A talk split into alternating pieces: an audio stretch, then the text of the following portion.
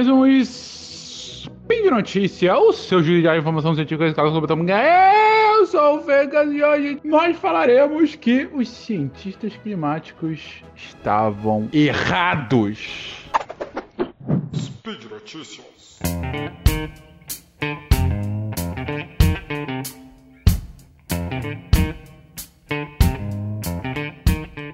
Sim, é com essa bomba que eu chego a vocês para falar aqui no Spin de Notícias, sim, os cientistas climáticos estavam equivocados. Não, não é que não existe mudança climática, né? e claro, ela é antropogênica, isso é um fato, mas eles estavam errados porque não se esperava que as consequências dessas mudanças do clima fossem tão rápidas e tão agudas como a gente já está experimentando agora nos anos 2020.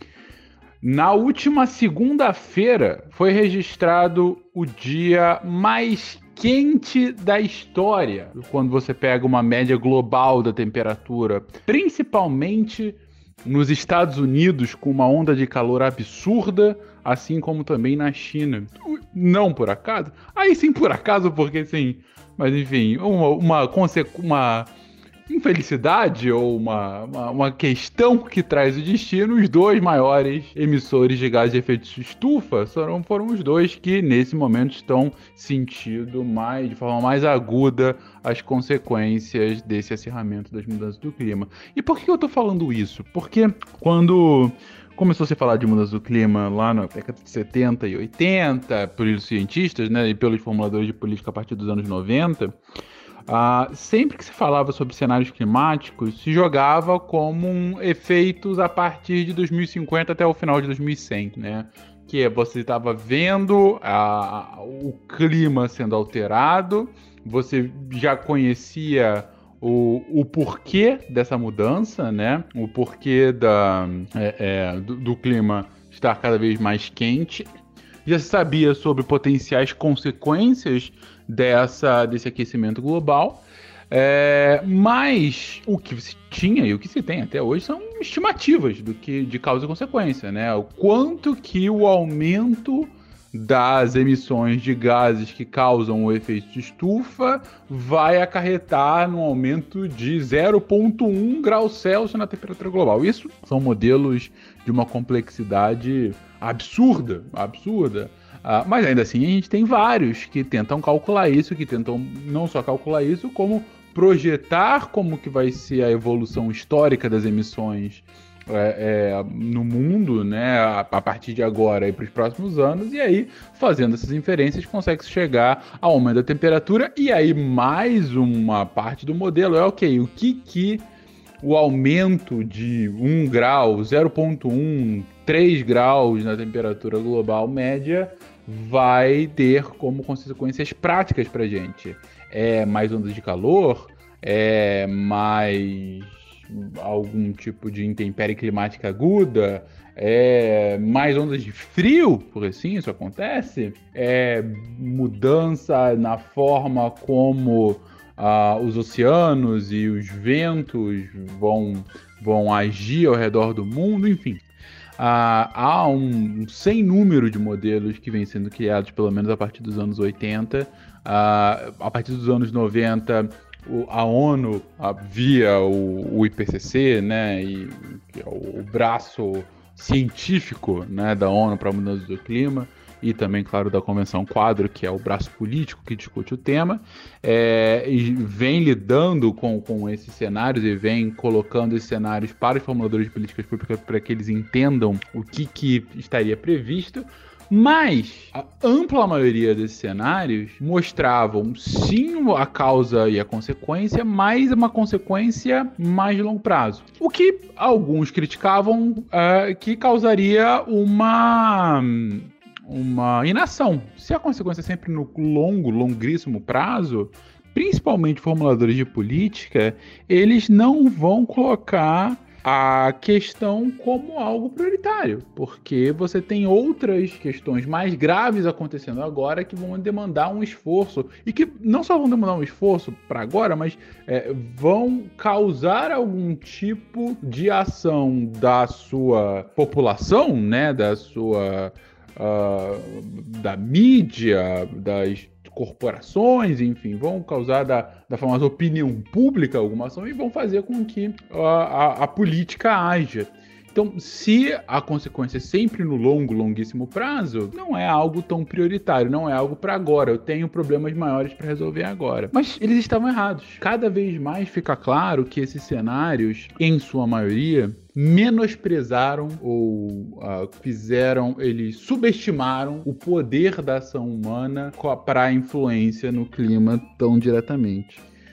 É, e o que a gente está vendo é o, o, meme do Homer com o Bart, né? O Bart falando: Ah, eu estou vivendo o verão mais quente da minha vida. E o Homer responde: Até agora. É, ou, como muitos já falaram, ou, ou, vem sendo repetido, a cada novo verão, seja no hemisfério norte, no hemisfério sul, esse é o verão mais quente que você vai viver até agora e é o verão mais frio pro resto da sua vida. Essa lógica de que a gente tá numa situação cada vez pior, mas esse pior é só o início, tende a piorar ainda mais, é algo que traz uma angústia grande. Não só traz uma angústia grande, como já tem causado, uh, inclusive, uh, consequências práticas do ponto de vista de até de uh, planejamento familiar.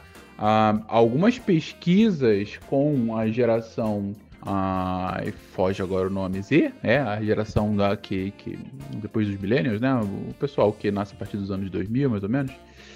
É, e que agora acabaram de chegar né, na, na vida adulta e que estão começando a formar suas famílias e coisas assim que tanto homens como mulheres, principalmente em nações desenvolvidas, falam que estão optando por não ter filhos porque não querem colocar filhos nesse mundo que está sendo destruído. Que, vai, que eles não querem deixar como herança para os seus filhos um mundo muito pior do que eles tiveram agora. É, isso, para citar uma das consequências sociais, né? Mas assim, que parece tolo quando você parar para pensar assim, no, no, comparativamente com horas, pessoas que vão morrer porque tá muito quente, porque tá muito frio, porque não tem comida suficiente, porque doenças que antes ficavam somente é, no Equador agora estão indo mais para os trópicos, então, é, perdão, que estavam indo, que estavam nos trópicos, estão indo para regiões não tropicais, né?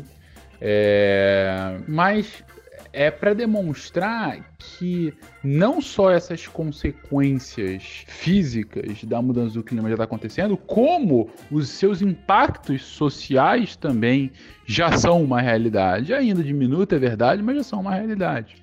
Isso sem mencionar, é claro, um ponto que, inclusive, acho que eu já comentei isso aqui mais de uma vez, que foi o meu tema de, uh, de pesquisa da, da minha especialização, sobre os refugiados ou migrantes ambientais, né? As pessoas que vão do ponto A para um ponto B, que saem do seu ponto de origem para um outro tipo de país por conta de algum tipo de ameaça provocado por consequência da mudança do clima. Eu não tenho mais como ficar no meu país porque não tem mais água suficiente, porque eu não consigo mais comida, porque tudo está tão caro é, como consequência da mudança do clima que eu estou tendo que buscar em alguma outra região com algum tipo de esperança, né, para mim e para minha família. Então, soma-se tudo isso, a gente chega a um cenário é, é até lugar comum falar preocupante.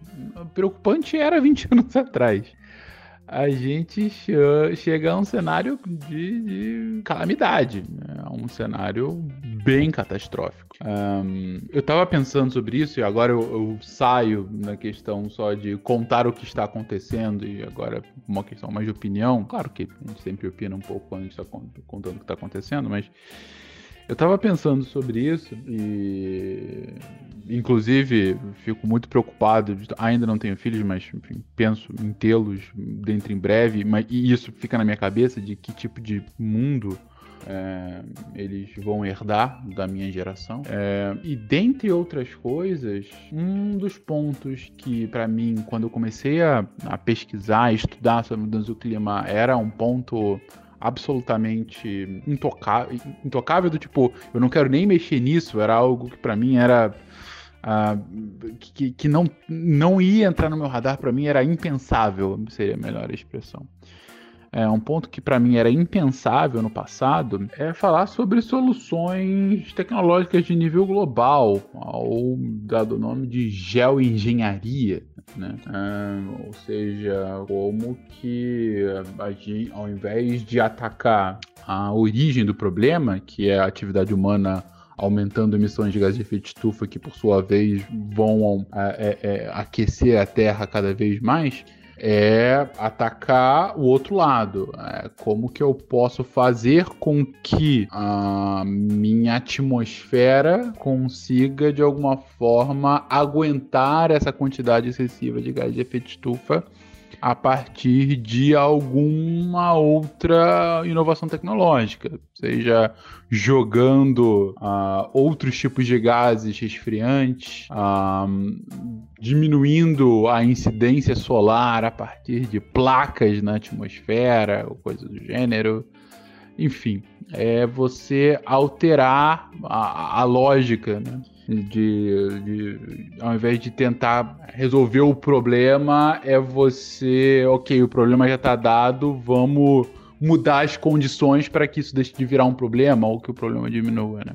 No passado, como eu disse, eu simplesmente não para mim era impensável falar sobre isso porque é óbvio que as consequências diretas de uma solução de engenharia uh, podem ser as melhores possíveis, mas o problema sempre são as indiretas. Assim como é muito difícil você ter um modelo que consegue prever com precisão a, a, mudança do clima, imagina você colocar uma nova variável que é atuar diretamente na atmosfera para fazer com que o clima se regule ao nosso bel prazer.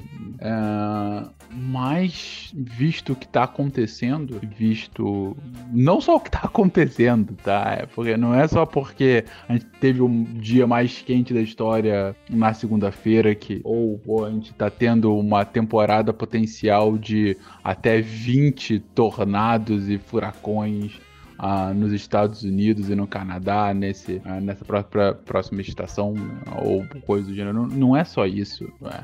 É que, ao mesmo tempo, as emissões continuam aumentando. O nível de emissões de gás estufa continua aumentando, ou seja, é o verão mais quente das nossas vidas até agora e o verão mais frio a partir de agora. E como que a gente vai solucionar isso, gente? Como que a gente vai solucionar isso para um mundo de 8 bilhões de pessoas, que deve chegar a 10 bilhões em algumas décadas? Como que a gente vai ter condições de continuar produzindo alimentos, de ter água potável acessível a todos, de ter um ambiente minimamente uh, capaz de abrigar vida para tanta gente. Isso eu me pergunto. Eu tô usando esse spin como para colocar para fora os pensamentos meus das últimas semanas, vendo tudo que está acontecendo. É geoengenharia? É algum outro tipo de inovação tecnológica que ainda não chegou, mas que pode vir a chegar? Porque a redução de emissão de gás de efeito estufa, para mim, parece cada vez mais um objetivo inalcançável. É, é um nível de necessidade de. Uh, atuação em conjunta de tantos atores diferentes com interesses tão distintos. É uma teoria dos jogos, é um dilema do prisioneiro com milhões de prisioneiros ao mesmo tempo, em que se um tenta cooperar com o outro, provavelmente ele vai ser ferrado lá na frente. Enfim. Agora eu, eu já tô me estendendo por demais, perdão por esse spin e por palavras tão pessimistas, mas é, foi bom, foi bom para mim dividir isso com vocês, talvez para vocês para ouvirem um pouco mais mais uma vez sobre o que tá acontecendo, talvez não tão bom, porque enfim, é o verão mais quente até agora e o mais frio a partir de agora. Um beijo para todo mundo, até amanhã.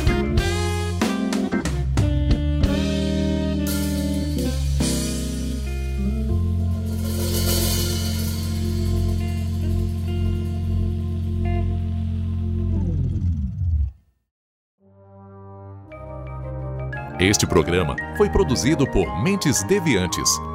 deviante.com.br